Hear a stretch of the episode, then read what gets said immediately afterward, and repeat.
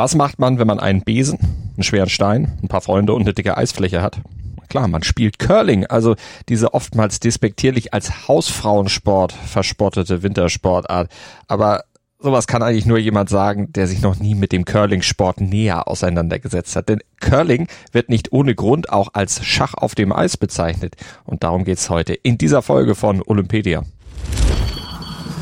Olympedia, die akustische Enzyklopädie der Olympischen Spiele auf meinsportpodcast.de. Curling. Beim Curling kommt es nämlich darauf an, sich auf den Punkt konzentrieren zu können. Genau zu überlegen, wohin die Spielsteine platziert werden. Kraft, Ausdauer, Technik und die Fähigkeit, strategisch zu denken, entscheiden am Ende beim Curling über Sieg oder Niederlage. Und ganz wichtig ist zudem, exzellentes Teamwork muss sein, denn Curling ist ein Mannschaftssport. Aber der Reihe nach, woher kommt die Sportart Curling eigentlich? Die Anfänge des Curling-Sports gehen auf das 16. Jahrhundert zurück. Damals wurde zuerst in Schottland eine Frühform dieses Sports auf zugefrorenen Seen und Teichen betrieben. Angeblich einer der ersten Curling-Spieler soll ein schottischer Admiral gewesen sein, der seinen Talisman, eine plattgedrückte Kanonenkugel über das Eis geschoben hatte. Der älteste richtige Curlingstein stammt jedenfalls aus dem Jahr 1511 aus der schottischen Stadt Stirling. Daher werden die Spielsteine auch als Sterlingsteine bezeichnet. Über die nächsten Jahrhunderte entwickelte sich der Sport weiter. Es etablierte sich die noch heute verwendete Griffhaltung, außerdem wurden Größe und das Gewicht des Steins sowie der Austragungsort festgelegt. Durch die engen Beziehungen zwischen Schottland und Kanada kam der Sport nach Übersee. Kanada, Schottland und Skandinavien sind auch heute noch die Hochburgen des Sports. Das erste weltweite Turnier fand jedoch 1880 in St. Moritz, also in der Schweiz, statt. Damals noch draußen, Mittlerweile wird Curling allerdings in der Halle betrieben. Kleiner Funfact übrigens noch zu den Spielsteinen. Damals gab es noch keine Normen für Gewicht und Größe. Und daher entwickelte sich so ein kleiner Wettkampf zwischen den Mannschaften darum, wer den größten Curlingstein hatte. Denn je mehr der Stein wiegt, desto schwerer ist es auch, ihn über das Eis zu stoßen. Und von der Bewegung, die nötig ist, um den Stein über das Eis zu bewegen, da hat der Sport dann letztlich auch seinen Namen bekommen. Curling, vom englischen to curl, drehen. Die Griffhaltung, die nötig ist, um dem Spielstein seine Drehung mit auf den Weg zu geben, wurde im 18. Jahrhundert entwickelt. Der Stein dreht sich um die eigene Achse und durch schnelles Wischen mit dem Besen auf dem Eis steuern die Mannschaften die Richtung, in die er dann curlt. Zwar mag die Eisfläche bei den Spielen glatt wirken, aber in Wirklichkeit ist sie angeraut, denn sie ist übersät mit kleinen Noppen, den sogenannten Pebbles. Und diese Eiströpfchen, die werden beim schnellen Wischen mit dem Besen geschmolzen und dem Stein somit eine glatte Bahn geschaffen, über die er besser in Richtung des Zielkreises gleiten kann oder aber auch gegnerische Steine aus dem Weg räumen kann. Und damit sind wir dann auch schon beim grundsätzlichen Ablauf und den Regeln eines Curling-Matches angelangt. Gucken wir dazu erstmal auf das Spielfeld. Der eben schon angesprochene Zielkreis, der wird auch Haus genannt. Und das Haus, das sieht so ein bisschen aus wie eine Dartscheibe.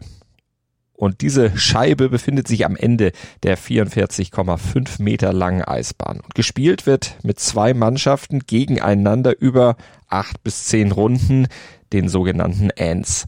Und Ziel des Spiels ist es, in jeder Spielrunde, in jedem End, mehr eigene Steine näher an diesen Zielkreis zu bringen als das gegnerische Team. Die Mannschaft mit den meisten gewonnenen Ends gewinnt dann am Ende auch das Spiel. Der Mittelpunkt des Zielbereichs wird als Dolly, Tee oder Button bezeichnet. Ziel ist es, seine Steine näher am Dolly zu platzieren als der Gegner. Insgesamt gibt es acht bis zehn Spielrunden, sogenannte Ends. Zunächst wird ausgelost, welches der beiden Teams anfangen darf. Jede Mannschaft besteht aus einem Ersatzspieler und vier eingesetzten Akteuren, von denen jeder in einer festgelegten Reihenfolge pro End je zwei Steine spielen muss. Jedem Team stehen also pro End acht Steine zur Verfügung. Um einen Punkt zu erzielen, muss mindestens ein Stein am Ende der Runde das Haus berühren. Und um mehrere Punkte zu erzielen, müssen mehrere Steine des Teams mittig liegen und damit näher am Zentrum als der beste Stein des gegnerischen Teams. Nach etwa zweieinhalb Stunden und acht bis zehn gespielten Ends ist das Match beendet. Die Mannschaft mit der höchsten Punktzahl gewinnt. Liegt allerdings während eines Ends im ganzen Haus kein einziger Stein, so bekommt keine Mannschaft einen Punkt. Und wenn mit bloßem Auge nicht erkennbar ist, welcher von mehreren Steinen näher am Ziel liegt, dann kommt ein zirkelähnliches Hilfsmittel zum Einsatz, Mit dem wird dann die Entfernung zum Haus gemessen. Übrigens von den Akteuren selbst, denn Curling ist ein Gentleman-Sport und kommt daher ohne Schiedsrichter aus. Und das klappt sogar. Obwohl das Regelwerk immerhin 14 Seiten umfasst, denn im Curling, da ist praktisch alles reglementiert und ganz genau festgelegt. Daher können wir auch auf die Regeln nur in Grundzügen eingehen, euch nur mit den Grundzügen des Spiels hier an dieser Stelle vertraut machen. Die Grundlagen im Curling, die sind ziemlich komplex und das geht schon mit dem Wischen und mit der Steinabgabe, dem ins Spiel bringen des Steins los. Der Begriff Steinabgabe meint das Ausrichten des Steins auf dem Eis. Dabei sind oftmals Millimeter entscheidend. Der Skip, quasi der Kapitän der Mannschaft, steht im Haus und richtet den Besen auf einen bestimmten Punkt. Das dient allerdings erstmal nur zur Richtungsorientierung und fixiert keinen bestimmten Zielpunkt. Denn auf einer fast 45 Meter langen Bahn einen exakten Punkt mit einem um die eigene Achse rotierenden Stein exakt zu treffen, das wäre schon ziemlich unwahrscheinlich. Ist der Stein dann mit einer Drehbewegung in die angezeigte Richtung ins Spiel gebracht worden, darf er nicht mehr berührt werden. Nach der Abgabe bewegt sich der Stein in einer parabelförmigen Kurve weiter. Und der Radius dieser Kurve kann nun durch Wischen verändert werden.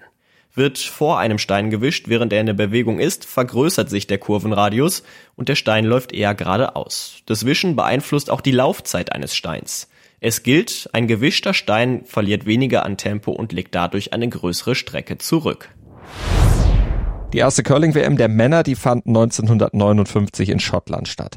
Seit 1979 wird der Sport dann auch von Frauen betrieben und ist seit 1998 auch olympisch. Die Winterspiele in Nagano, das waren die ersten, bei denen Männer und Frauen als vollwertige Mitglieder der olympischen Familie um Medaillen curlen durften. Die olympische Geschichte ist allerdings schon etwas älter. 1924 in Chamonix, genauso wie 1932, 1988 und 1992. Da da durfte Curling immerhin schon mal die Visitenkarte als Demonstrationswettbewerb abgeben. Wobei der Wettkampf von 1924 nachträglich 2006 vom IOC dann doch noch zu einem offiziellen Wettbewerb abgegradet wurde. Seit 1998 wird auch Rollstuhlcurling betrieben. Und 2002 gab es hier die erste WM und seit 2004 ist Rollstuhlcurling dann auch Teil des paralympischen Programms. 2018 bei den Winterspielen in Pyeongchang, da wurde das Mixdoppel dann eingeführt, bei dem Männer und Frauen gemeinsam in einem Team spielen.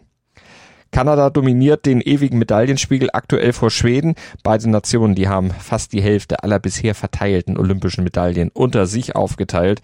Deutschland ging bisher immer komplett leer aus. Allerdings ist Curling hierzulande auch eher eine Randsportart.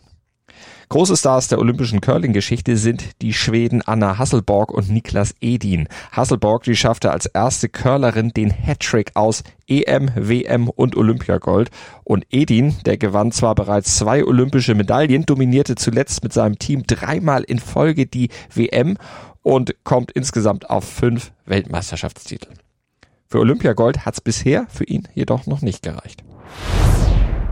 Aber vielleicht klappt es ja in Peking und hier sind zum Abschluss noch die Fakten, die ihr kennen müsst, damit ihr bei den Olympischen Winterspielen 2022 in Peking auf jeden Fall mitreden könnt. Der Curling-Wettbewerb findet vom 2. bis zum 20. Februar im National Aquatic Center, dem sogenannten Water Cube in Peking statt. Die Anlage war ursprünglich für den Wassersport gedacht. Für die Winterspiele wird Water Cube nun zum Ice Cube. In drei Curling-Wettbewerben werden in Peking Medaillen vergeben. Bei den Herren, bei den Damen und im Mixed. In der Vorrunde spielt jeder gegen jeden und die vier besten Teams ziehen dann schließlich ins Halbfinale ein. Titelverteidiger bei den Herren sind die USA, aber sie treffen auf hochkarätige Gegner, allen voran Kanada, Südkorea, Japan und die Schweiz. Das war's für heute mit Curling. Verfolgt gerne auch unsere weitere Olympia-Berichterstattung auf meinsportpodcast.de. Abonniert Olympedia und Flair der Ringe mit dem Podcatcher eurer Wahl oder bei iTunes und verfolgt die Olympischen Spiele auf Deutschlands größtem Sportpodcast-Portal auf meinsportpodcast.de. Wir haben Sport für die Ohren rund um die Uhr für euch. Das Flair der Ringe. Der Podcast rund um die Olympischen Spiele auf meinsportpodcast.de